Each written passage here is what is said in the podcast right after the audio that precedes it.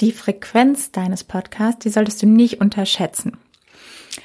Also, Regelmäßigkeit ist auch super wichtig beim Podcast. Deshalb überleg dir auf jeden Fall einen Wochentag, an dem du immer veröffentlichen möchtest und halte dich dort auch dran.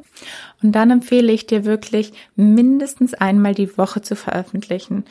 Mehr geht natürlich immer, aber alle zwei Wochen, klar, kann auch gehen, aber nur, dass du Bescheid weißt, es dauert einfach länger, weil du einfach seltener zu hören bist, die Leute vergessen dich in der Zeit, ähm, entfolgen dir wieder. Deshalb kann ich dir empfehlen, wirklich einmal die Woche zu posten. Und es müssen ja auch nicht immer stundenlange Folgen sein. Dann vielleicht die Folgen kürzer machen.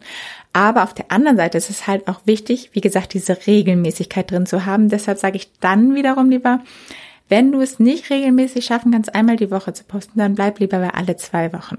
Aber dann wirklich regelmäßig. Die Leute wollen sich darauf verlassen und wollen wissen, wann ihr Lieblingspodcast wieder rauskommt. Und nur so werden sie dann halt auch zu treuen Fans. Und wenn du sicher gehen willst, dass du auch wirklich an alles denkst, dann hol dir am besten deinen Podcast Kickoff Spickzettel unter podcastmarketing.io slash Zettel. Dort steht nämlich nochmal alles aufgelistet drauf, so dass du wirklich nichts vergisst für deinen erfolgreichen Podcast-Start.